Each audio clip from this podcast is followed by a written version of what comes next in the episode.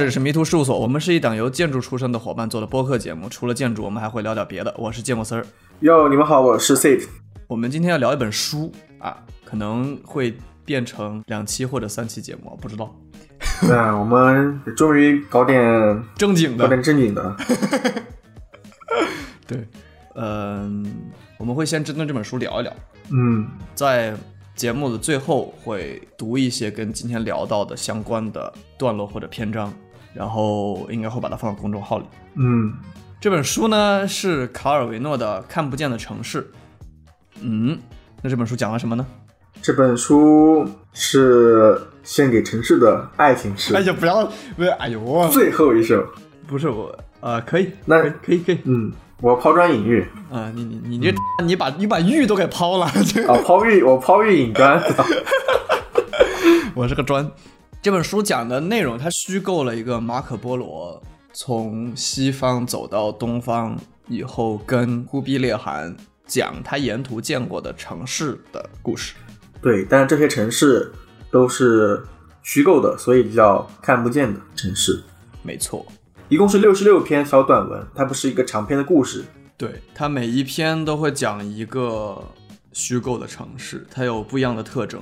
但即使这个书里面写到看不见的城市都是虚构的，但是你可以从里面看到现实生活中的任何一个，或者说是每一个城市。对的。我们之前选这个书是因为很多建筑师和城市设计师吧，或者就建筑师吧，很多建筑师聊起过这本书哈。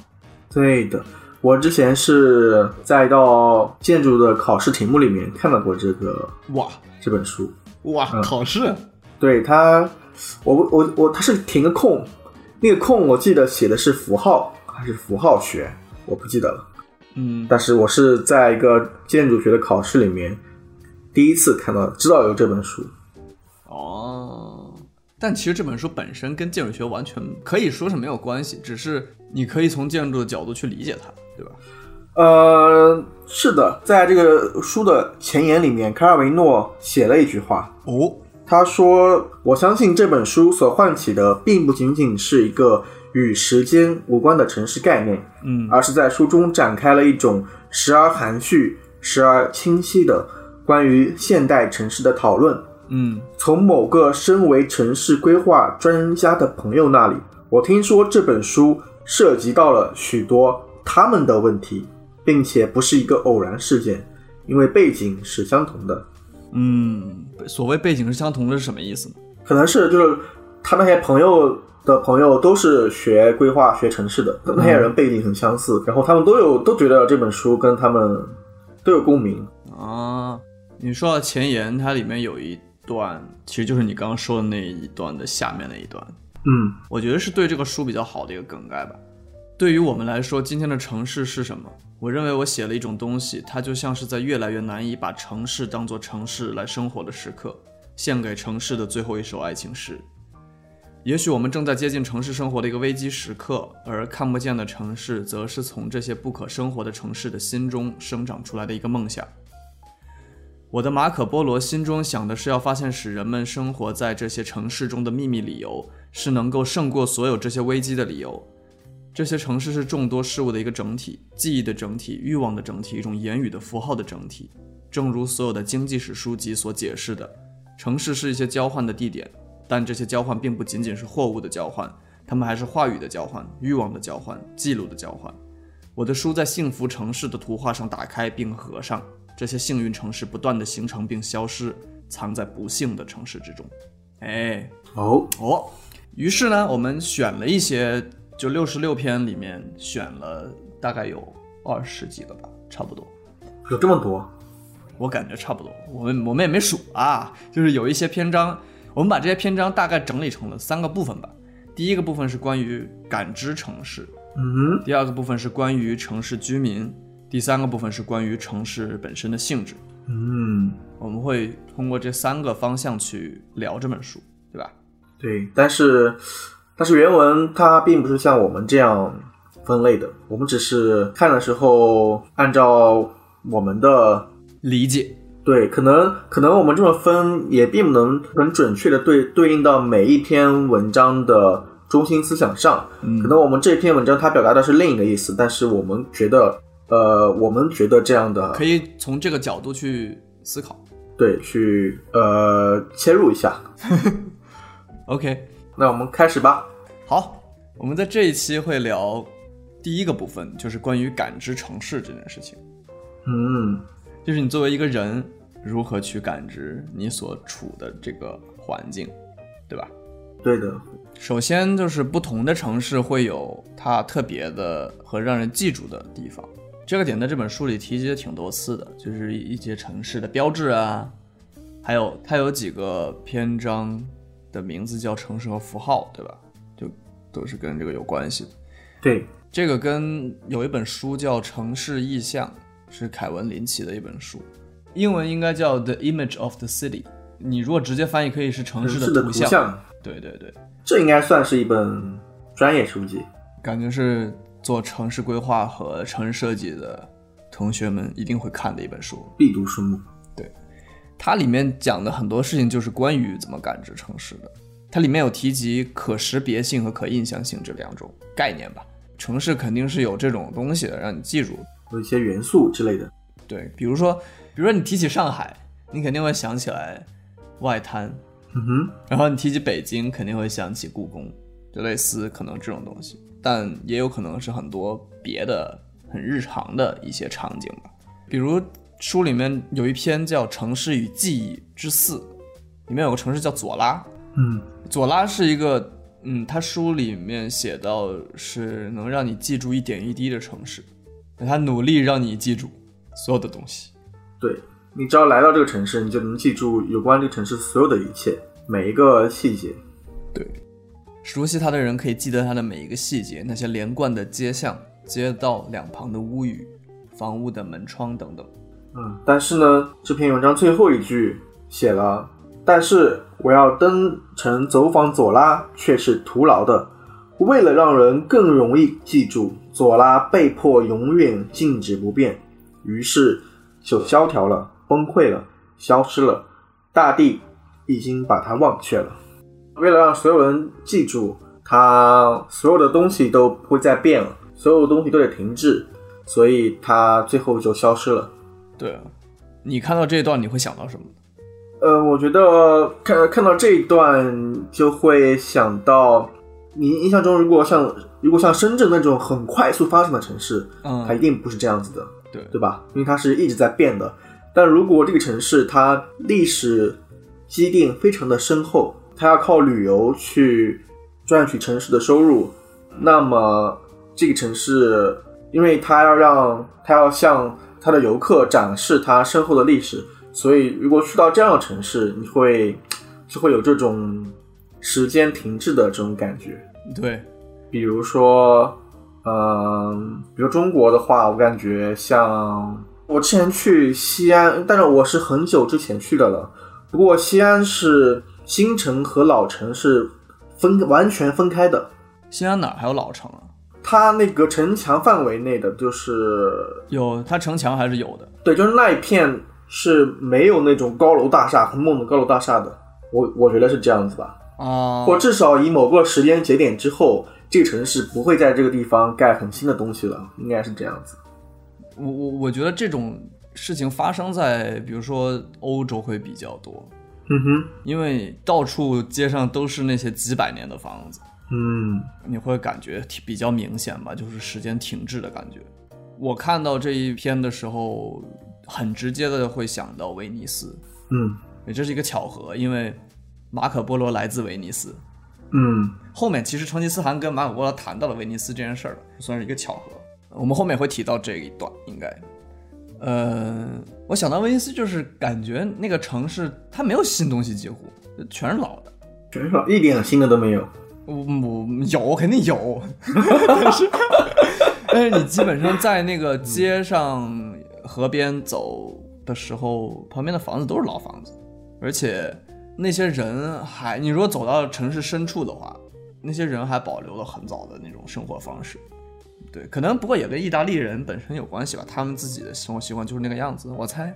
嗯我感觉威尼斯给大多数人的印象都相似吧，就那些标志性建筑，圣马可广场、那些钟楼、教堂、总督府，还有叹息桥这些景点吧，嗯，还有它街道的给你的那种氛围，贡多拉，对这些印象，你不管你是十年前、二十年前去，到现在去，除了那儿的游客变了，其他的都没有变，都是一样的。啊，还有一个固定不变的威尼斯双年展 那个是每每年都在变，好吧？啊，是的，每年都在变。哎，但我觉得反过来，其实它为什么会被历史忘记呢？我不太理解他这个说法。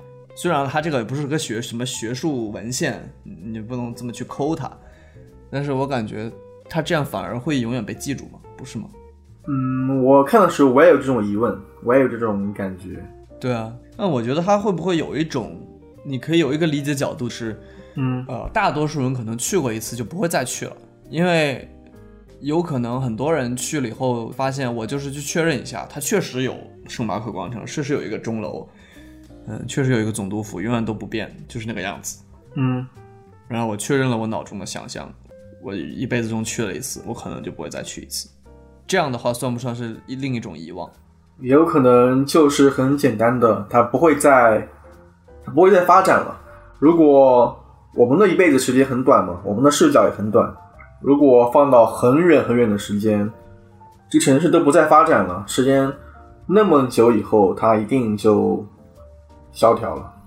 对，或者说，世界上还有很多很多老城，威尼斯只是因为它有名气，历史上发生过很多很多事情，让威尼斯这个城市已经被记住了。嗯，那别的很多很多古城也是一成不变的，或者甚至比威尼斯还一成不变，那些肯定就已经被忘记了。对的。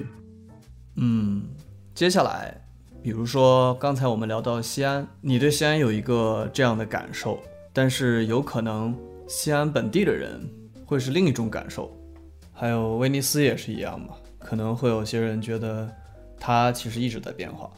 我们不一样的人对于同一个地方的印象其实是不一样的，这个城市在我们脑子里留下的痕迹是不同的。对，这本书里《城市与符号之二》这一篇说的吉尔玛，跟刚才的那个叫什么？刚才索拉是一个截然相反的城市啊，也不是哦，我觉得有点类似，因为他们都想让人记住，啊。但是吉尔玛让人记住的方式不同，它非常夸张，它有很多重复性的标志，呃，比如说有许多盲人、疯子，还有牵着豹子的女孩儿。但是呢，你如果作为一个旅行者去的话，你可能只会记得其中的一些东西，你会发现每个人去完回来以后记到记住的东西是不一样的。对，这个城市会让你看到的东西在你的记忆中被夸张、被放大，让你觉得你记住的只有这些东西，没有其他的。对，作为一个旅人，你很容易就会记得这个城市有一些什么特征和个性。我们的我们的记忆会放大这个东西，去证明我们真的去过这个城市。哦，但这个符号有可能并不是真的，对，就好像刚才说，比如说威尼斯人真的住在那儿，他脑中的符号可能就不是这些，他脑中的符号可能就是楼下的一个披萨店什么的，我也不知道。是的。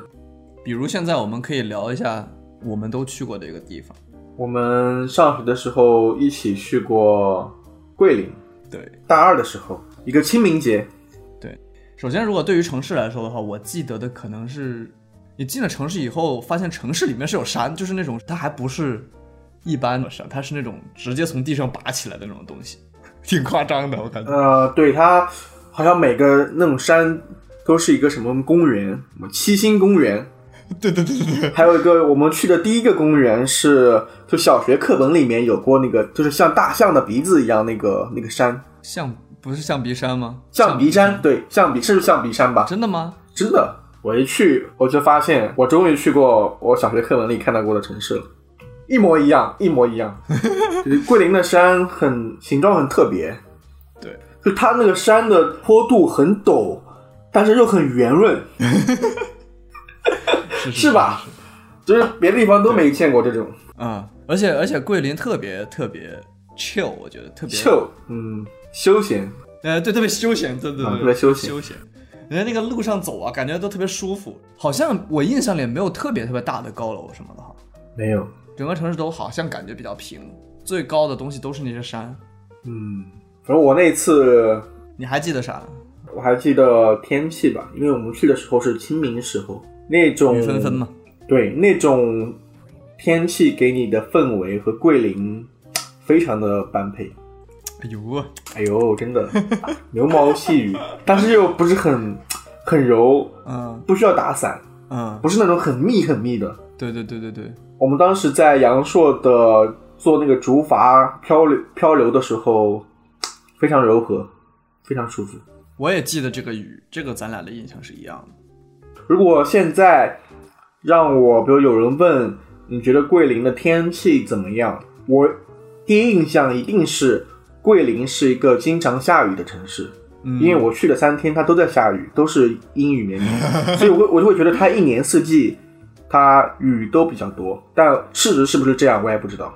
对对，我觉得这就是当时的那种印象，或者是天气的符号，放大了我对桂林的印象，让我记住的只有这种这种天气。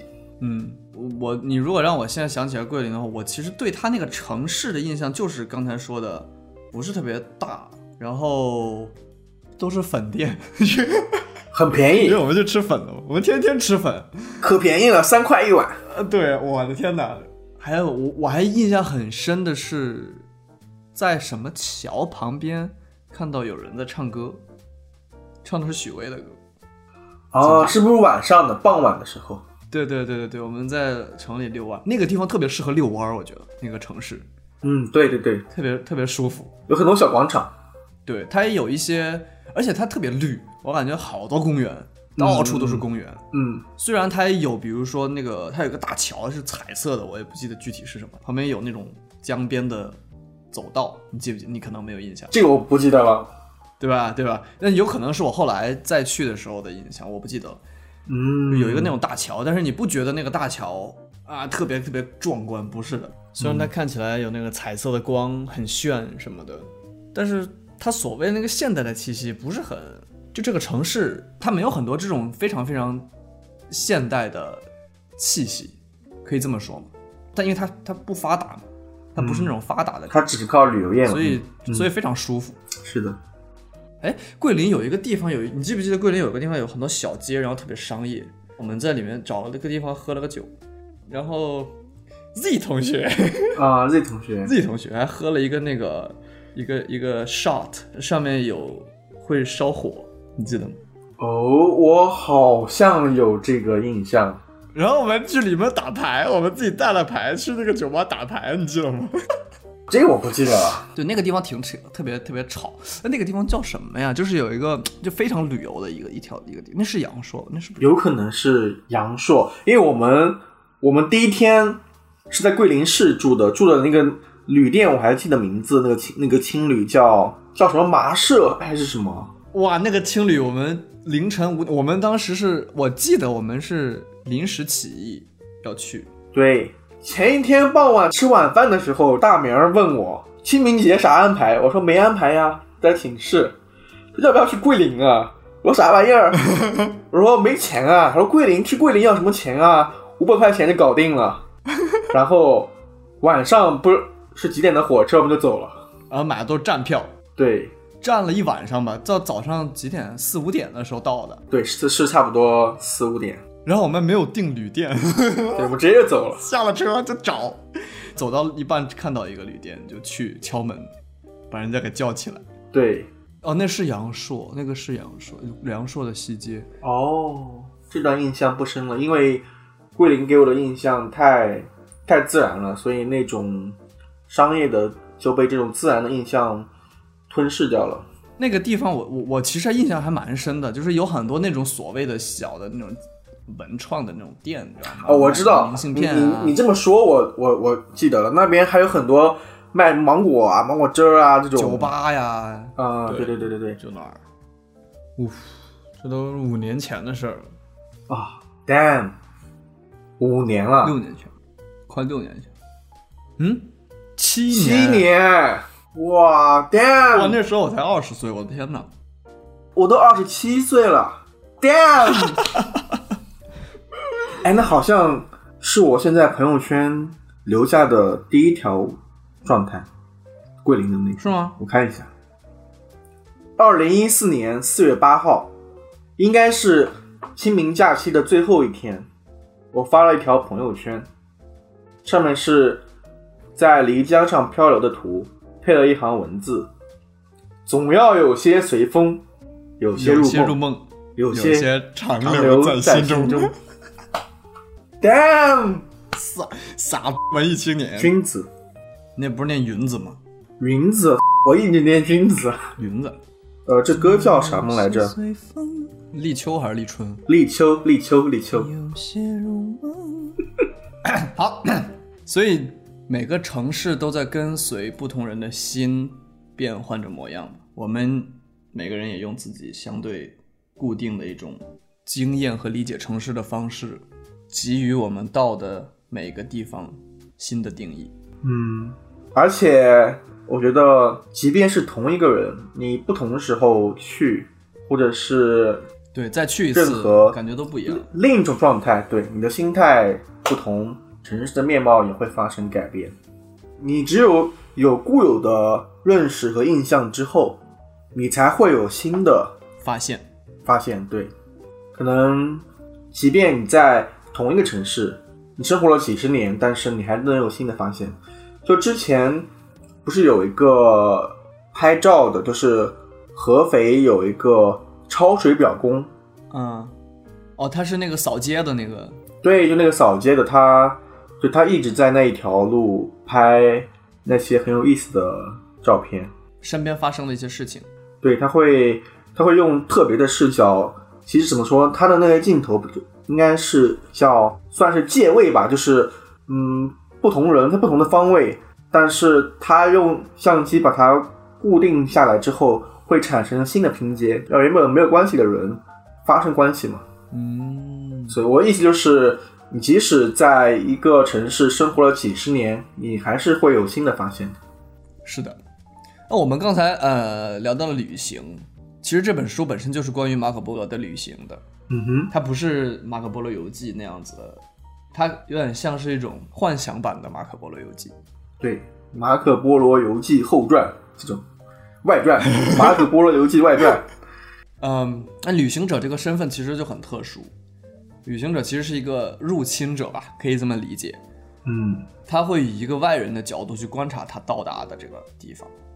就比如说旅行的人，因为你知道你不会在这里永远待着，所以你会珍惜这段时间，然后就去开放自己，去感受这个城市，最大程度的去感受这个城市，以至于你会尽量去忽略那些日常的细节，去欣赏这个城市你感兴趣的部分。嗯哼，但是书里面的《城市与眼睛之四》这一篇里面，就是说，你如果是住在这里的话，你会记得这个城市哪一哪里有一段台阶，哪里有一段水坑，但是你反而不会太去在意那些呃旅人认为特别特别的东西。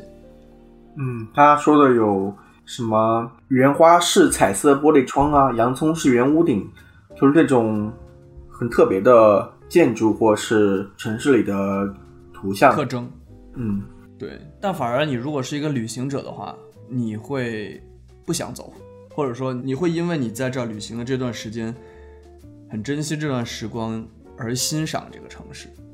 嗯比如说，你现在问北京人，你对 长城、故宫有什么印象？没有什么，都不去没有人会告诉你我有什么印象。不去，就大多数人感觉都是小时候去过一下。嗯，我去了北京，我都没去过长城，你为啥不去？太远了吧？对，确实挺远的。但是相比于这些东西，我觉得大多数人更会记得，我打的回家可以走哪条路比较近，嗯，走二环还是走三环。生活的细节。然后，对，去上班的时候，我上哪条，我上哪个车厢，到时候下车的时候会更快的冲出去，就这种东西。嗯，哪家包子店的包子更好吃一些？哎，对对对对对，嗯，我也是。你说的北京，那我说南京。嗯，因为我是今年才啊，不是今年了，今年我是去年才算是暂时就定居在南京，所以我对南京是有一个印象上的身份不同的变化的。嗯就我们上学的时候，我是一个纯的游客来南京玩。嗯但那时候呢，因为我小时候也来过南京，所以很多像夫子庙一些这种很大景点，大景点你都不会去关心了。但你上学的时候，你会对一些自己特别感兴趣的事情，一些小东西也感兴趣。比如说我上大学的时候，我很喜欢听李志的歌，所以我当时就像有一种想去很傻的事情，就是他歌词里写了一些地方啊，我我想来南京的时候顺道能不能看一下是不是这样的，就这种，这是我大学时候的印象。嗯。然后呢，我当我决定要来南京的，要定居在南京之后呢，我有一段时间我是要专门来南京办手续的。啊。其实那段时间，呃，心情是很轻松的，嗯，因为你要去一个新地方嘛，嗯，我会对南京有很多期待，憧憬，对，很很憧憬。然后呢，很多都是很美好的呃想象，所以我会对，比如说中山路，那中山路旁的或者紫金山很高大的梧桐树，嗯印象特别深刻。我也会对呃玄武湖印象也很深刻，嗯我觉得南京是一个安静又很有历史这样的一个很很美好的城市。但是呢，像我在这工作了呃马上快一年了，很多时候都是上下班的路上感受这个城市，所以嗯。你让我现在说，那南京就是每天上班路上，呃应天道应天大街高架很堵车啊，然后城市的风貌比上海、北京其实差距很大呀，嗯，或者是路面啊，其实并不并不是很干净的这种，对对对，就对那种特别的美好的东西，因为你已经拥有了，你就不会再，你就就不会特别不珍惜那些美好的，对，你就会特别抱怨这些让你平常很日常的东西了。对对对这些小东西。反倒是说，那可能城市拥有一种日常的魅力，才是它能够长久、可持续的一个特征吧。是是是，因为这才是真实的生活嘛。对对对对，如果是这样说的话，那你认为旅行的意义是什么呢？看过许多美景，看过许多美女。嗯，他第二章前面那一小段里面，我印象里他说到了，我理解的是你去旅行，而你迷失在路上，嗯是旅行的其中一个意义。因为旅行是有一个目的地的嘛，但是有可能途中的那些东西会给你很多呃意想不到的惊喜。所以我其实也会觉得，每次出去旅游的时候，路上是非常开心的。对啊，嗯那他有时候倒不一定完全就是说我，比如说我今天要去，像你，比如说你说你要从南京去苏州，嗯哼，呃，那你可能坐火车就去了，你开心的可能是火车上这段时间，但是有可能，如果说这是一个比较长的旅行的话，我知道我要先去一个地方，再去一个地方，最终我要到达我的终点，那可能中间那些小停留反而会给你很多呃小闪光。是的，他另外呃说到了一个，就是你通过旅行和重新认识出发的地方，因为大家比如出去玩以后总会回到家嘛，嗯。那你带着旅行的经验跟思考重新回家的话，有些时候会对生活带来一些改变吧？对，你觉得旅行意义是什么？旅行的意义，这个问题你直接问其实还挺难的。对，如果我没有看他刚才说的这两句话的话，我不会，我觉得好像没有什么意义。没有什么意义。它的意义都是你回来以后他告诉你的，而不是它本身就有一个意义。你理解我的意思吗？但我觉得你会，你一定会为了一个东西，你才会去旅行啊。没有意义，你为什么要去旅行呢？不，我你你这因为有假呀。不不不旅行浪费了是吧？但是有假有假，你我我不旅行也可以度假呀。倒也是，我为什么要去旅行度假？所以所以旅行跟待在原地肯定是不一样的。旅行给你增长见识嘛。旅行应该，呃你是怀着这种目的，好像就不太好吧？就就好像反而得不到什么吧？可能是我对我来说，好像是想逃离现在的生活一段时间。哦，是的，但因为这种逃离，所以才像他说的，你回来以后会有反思对你，现在的生活和你现在所你现在所处的环境。这样会给你带来成长，对，或者又仅仅的只是逃离一段时间，放空一下。还有就是，如果你一直待在一同一个地方，嗯你会被周边的固有的环境，你自己会被禁锢住，所有的思维、所有的眼光、看法都会固化。多出去感受到不一样的东西，这样子你才会尽量的避免让自己一成不变。对对对对对。嗯，从另一个方面讲，有时候你需要作为一个旅行者去探索你自己的这个城市哦，是吧？就不会像前面说了这样，你产生一种居留者跟旅行者的思想偏差。嗯重新作为一个旅行者看自己的城市，你会把目光重新放在那些这个城市精彩的地方，对，更新一下自己的脑子，就对于这个城市的一个印象。嗯，还有就是像你说的逃离嘛，逃离是为了放松嘛，因为你在现在这个城市，你因为有压力或有压抑，你才会逃。你出去的话，就就是因为旅行的状态是轻松的嘛，就像刚才说的，你呃到其他地方，到一个新的地方，你才会放大自己的毛孔感官，去感受那些 就是特别的那种景象。气息，嗯，对对对，让自己更轻松一点。你出去之后，你跟新的城市的人都不认识，没有人认识我。是。那除了旅行，旅行其实就是说我们到了的地方。嗯，除了旅行，还有很多地方是我们没有到达的。远方，对，我们心里总是会有一个远方嘛，它呃经常是很虚幻的。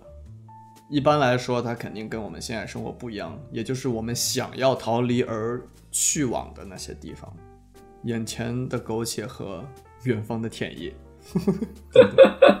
远方的田野。《城市与欲望之三》这一篇里面就说到有两批人，他们要去到同一个城市，但是有一批人是坐骆驼，有一批人是坐船。呃，他们他们对于这两这同一个目的地产生的幻象就是不一样的。赶骆驼的那批人就会觉得那个城市是一个船的轮廓，嗯哼，乘船的人就会觉得那个城市是骆驼的轮廓。我觉得这个就是呃，那那个歌词怎么说来着？得不到的永远在骚动。没 没，因为你没有，所以你才会不断的去幻想，不断的勾你的魂，但是你去了以后呢，就发现什么破地儿。都是骗子啊！对，这就是巴黎综合征。啊，对，巴黎综合征，巴黎综合征说的就是，好像是当时有一批日本人，他也是有这种幻想嘛，对于巴黎啊，好浪漫，好漂亮。哦结果去了以后发现不是这个样子，啥玩意儿？回来以后产生了生理上的问题。还影响到了身心健康。哎，你有这种感觉吗？嗯你有去过一个地方以后发现这个地方不如你意的经历吗？呃，京都，哦，因为我原来理想中的京都是非常的古朴嘛？古典、古朴、优雅，嗯，但是现实中的京都非常的脏乱差。哦，是吗？它跟哎，有可能，也不过也有可能是因为我去过，我到了京都没有去那么多的景点，对，嗯。没有去到更美的部分，那一部分可能我没去，但是城市的路上是比较乱的，因为我在去我在我去日本玩的时候，去京都之前去过其他的一些小城市或者是农村或者是小、小城，嗯，都是一尘不染，非常的有秩序、干净干净。啊，但是京都就是不像是日本那种感觉，真的吗？对，它是京都是属于关西地区吗？嗯，关西是关西是有京都，对，有京都，就是有传，不是说日本人都会把就是关西地区都很土的那种，嗯啊、反正这是我的精度综合征吧。啊，是这样，嗯嗯嗯。啊，我我跟你说，我我今天听了那个最新的那个无聊斋那期，就教主吐槽了一下那个关系话，那个哦，我记得，听了吗他是他是跟谁？跟挪威那个吗？是挪威那个还是跟？对，挪挪威的，我在挪威上小学那期，啊，我听了，我听完了那期，那个那给我笑死了。好逗。呃 对对，他他对对对，他说是大阪吧，不是京都吧？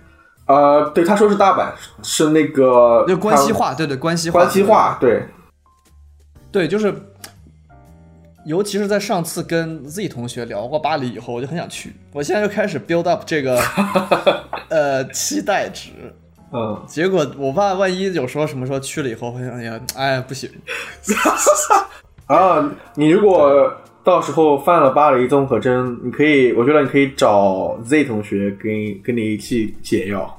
除一除，对吧？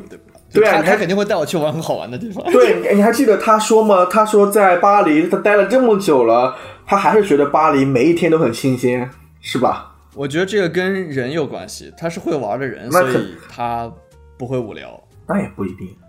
嗯，anyways，说到最后，其实即使我们没有去过，世界上有这么多地方，我们每个人可能心里都有一座永恒之城或者理想之城吧。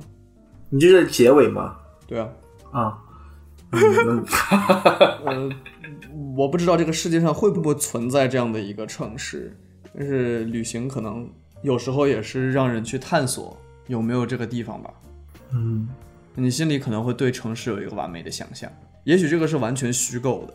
嗯，我觉得你心中的永恒之城得要去过很多地方之后，你才知道，你每去一个地方，你心中的完美之之城那一块拼图就会多一块。对对，是这样的。哎，说的好。我发现你很善于总结嘛。哎，人适合当领导嘛？哎呦，你你现在有吗？就接近你自己理想的地方。没有，我我我我觉得南京南京会接近吗？南，我觉得我不是这种这种状态。南京的话，其实也存在某种这种综综合症。我觉得我的心态可能是反的，就是，嗯，我得学会接受，啊然后去啊，那可以理解啊，啊、因为这个世界上没有制作没有制作对理想之城。对，然后把你拥有的南京好的，你要越来越去爱它，这样子你才能让自己更呃更开心的居住在这个地方。对对对，但是呃，你跟我的状态是不太一样的，因为我在国内嘛，你在国外，不管你是不是要一直待下去，但至少你的呃不确定性会比我肯肯定会至少比我大一些嘛，所以你目前是对于心中的理想城市，或者是你现在所在的地方、所在的城市，是一种怎样的感受呢？我的期待吧，就是可能我现在比较想要待在的一个地方，因为我现在的这种生活，这个城市是一个比较小的地方。嗯哼，哦，它是这个国家的第二大城市，但是它很小，叫哥德堡。哥德堡。嗯，那这个转换就是这几年在这边，就是从大城市到小城市生活。你从一个中国的大城市人，北京，去到了一个瑞典的小城市。去到了一个瑞典的大城市，哦，哦，瑞典的大城市。哦，但是跟北京比，对对对，我我现在我现在想的就是能够住在一个城市中心非常发达，嗯但是它有很大的一些居住区，是一个海滨城市哇哦，那这种地方，其实很很还很很很棒哦。其实就是洛杉矶，哦，但是洛杉矶不下雪。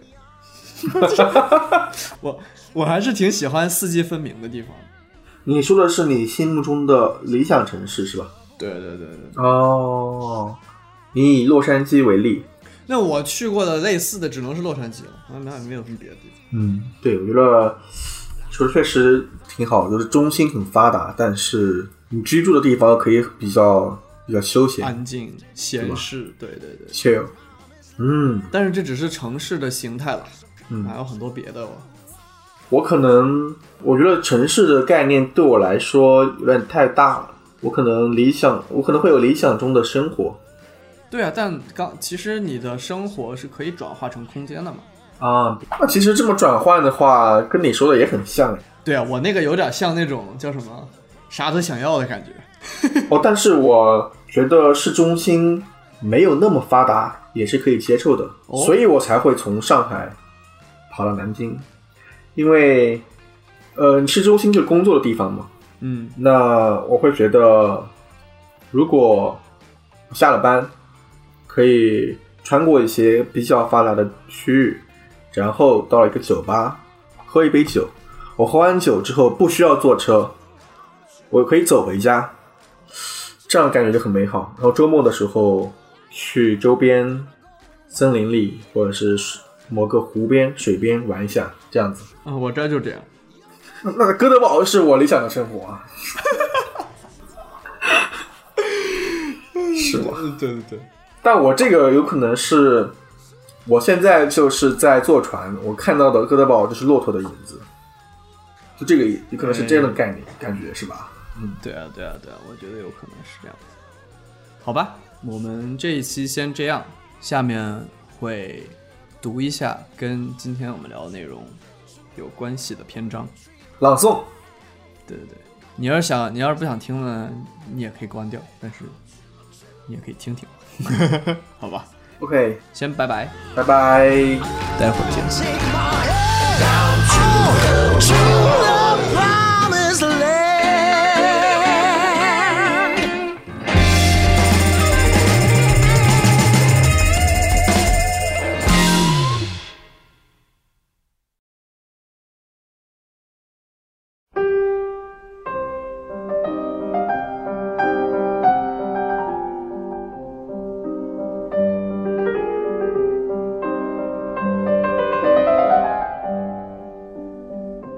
城市与记忆之四》，在六条河流与三座山脉的那边，就是左拉，一座你只要看上一眼就会终生难忘的城市。这并不是因为它能像其他值得记忆的城市一样给人留下什么不同寻常的印象。左拉的独到之处在于它能一点一滴地留在你的记忆中。那些连贯的街巷、街道两旁的屋宇、房屋的门窗等等。虽然并不显得特别漂亮或罕见，却都能占据你的记忆。它的秘密在于能使你的目光浏览其一幅幅画面的方式，就像在读一部乐谱，任何一个音符都不能遗漏或移动。熟悉左拉每一个角落的人，在晚上睡不着觉时，可以想象自己走在左拉的街上，依次记起大铜钟、理发店的条纹窗帘、九眼喷泉的水池。天文馆的玻璃塔楼，卖西瓜的货亭，隐士与雄狮的雕像，土耳其浴室，街角的咖啡店，通往海港的小巷。这座城市无法让你从记忆中抹去，就像一套盔甲或一个蜂巢，在每一个小窝里都能贮存想要记住的东西：杰出人物的姓名、品德、数字、植物与矿物的分类、战役的日期。星座和名言片段，在每个观念和每条路线的转折点之间，你都能确立帮助唤起你记忆的相似或相对立的关系。于是，世界上最博学的人，就是把左拉印在记忆里的人。但是，我要登城走访左拉却是徒劳的。为了让人更容易记住，左拉被迫永远静止不变，于是就萧条了，崩溃了，消失了。大地已经把它忘却了。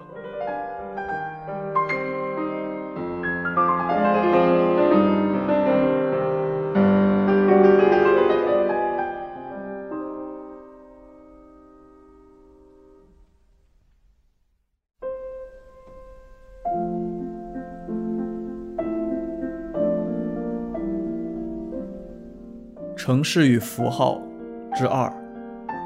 从吉尔马城归来的旅人，都带了不一样的记忆。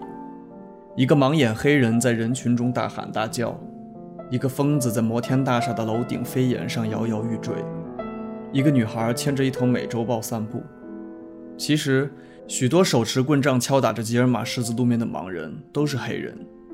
每座摩天大厦上都有人在变疯，所有疯子都在摩天大厦的飞檐上消磨时光，也没有哪头美洲豹不为任性的女孩子所饲养。这是一座夸张的城市，不断重复着一切，好让人们记住自己。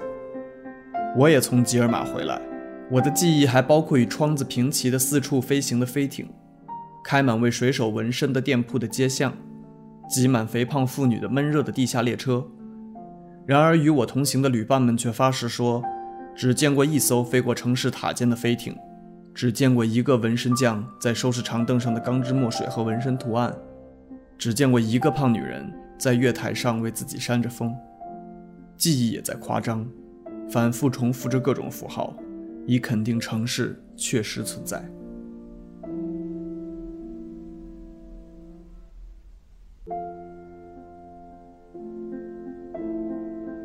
城市与名字之五。如果你在点灯时分向高原边沿外探望，所见到的城市就是伊莱纳。透过清澈的空气，它的玫瑰色的居住区在你脚下展开。这里窗户密密麻麻，那里小巷灯火稀疏。这里是花园的浓厚阴影，那里是塔楼上的信号火光。如果晚上有雾，朦胧的光线就像吸满奶汁的海绵，在谷地里胀气。高原上的旅人，赶羊的牧人，守着网子的捕鸟人，采药的隐士，所有人都向下张望，都谈论伊莱娜。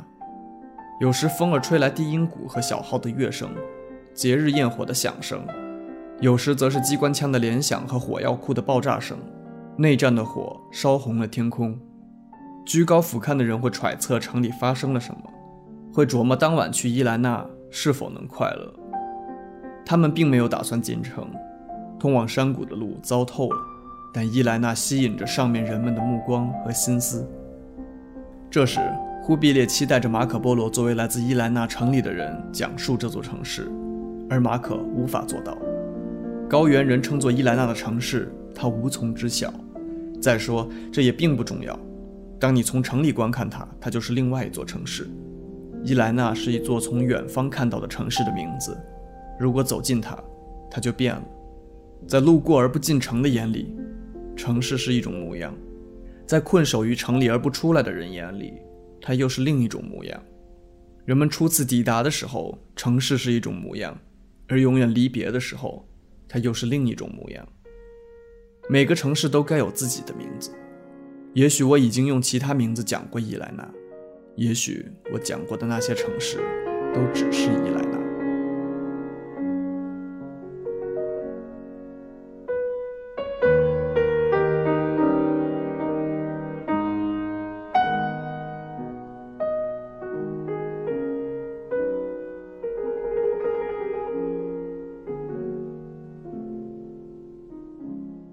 城市与眼镜之四。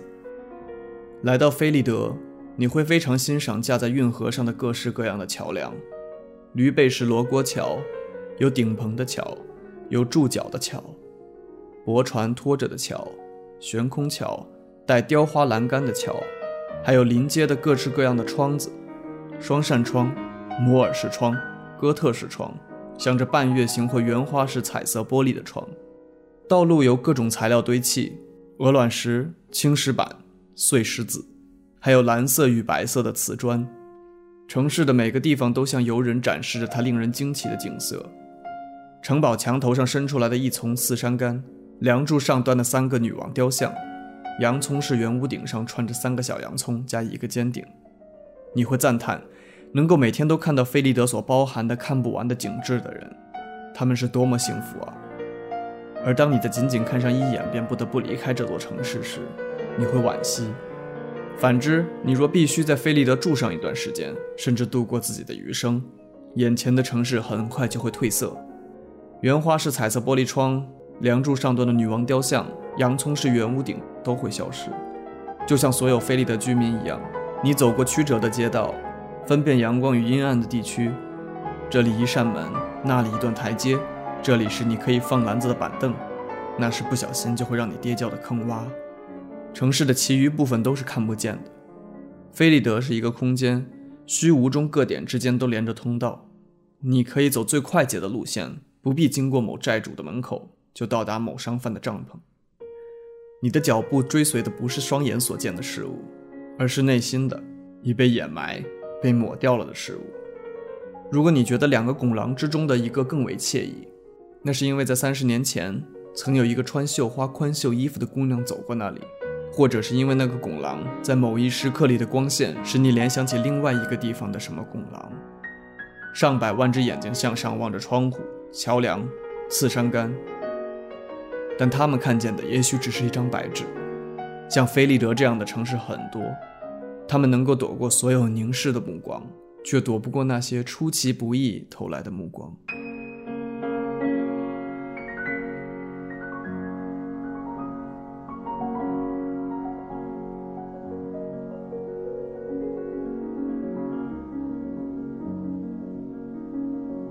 二，节选。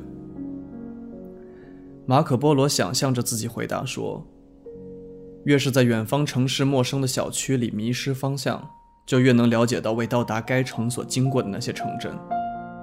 再回首追溯旅程各站，重新认识当初起航的海港和年轻时所熟悉的地方，孩提时终日奔跑过的威尼斯的小广场和自家周围的一切。”这时，忽必烈汗打断马可。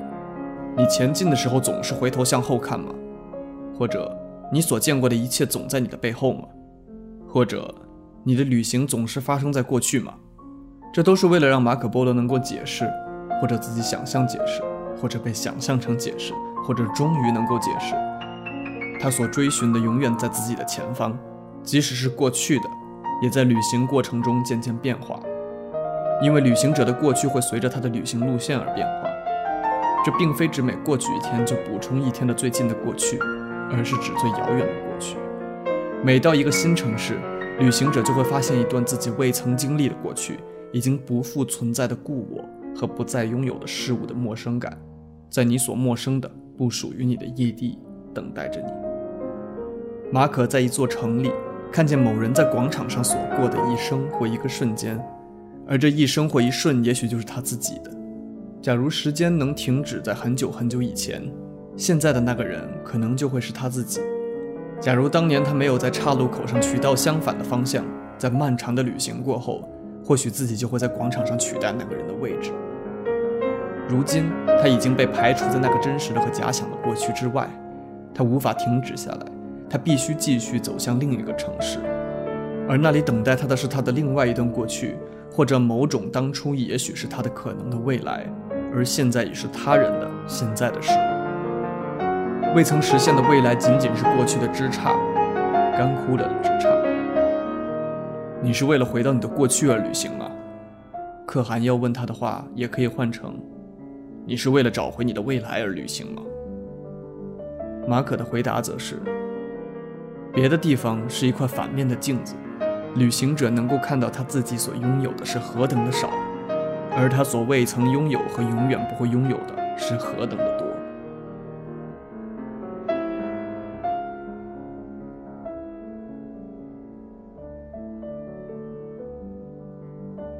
城市与欲望之三。到台斯皮纳去有两条途径：乘船或骑骆驼。这座城市呈现给从陆路和海路而来的人不同的风貌。在高原上赶骆驼的人。看到地平线上出现的摩天大厦的尖顶、雷达的天线、随风飘动的红白两色的风向带和冒着烟雾的烟囱，就会想到一条船。明知是一座城市，也还是把它看作将自己带离荒漠的一条船，一条即将解开缆绳的帆船，尚未全部打开的帆已经鼓满了风，或者是一条汽船，龙骨上的锅炉已经在震动。他会想到所有的海港。想到起重机在码头上卸下的外国货，想到各国水手们在酒馆里用酒瓶相互敲打脑壳，想到楼房底层亮着灯光的窗口，每个窗口都有一个正在梳妆的女子。在迷雾缭绕的海岸，水手辨认出正在一摇一摆行进着的骆驼的轮廓。带着斑点的两座驼峰之间是流苏闪亮的绣花鞍钿。他明知这是一座城市，却仍然把它看作一头骆驼。身上驮满大大小小的酒囊蜜饯果脯枣酒和烟叶甚至已经看见长长的商队离开海边的沙漠走向错落起伏的棕榈树荫下的淡水绿洲走向墙壁刷成白色庭院铺满瓷砖的宫殿赤脚的舞女们摇动着薄纱下时隐时现的手臂。每个城市都从他面对的荒漠获得自己的形状。于是赶骆驼的人和水手所看到的就是这样处在沙的荒漠与水的荒漠之间的泰斯皮纳。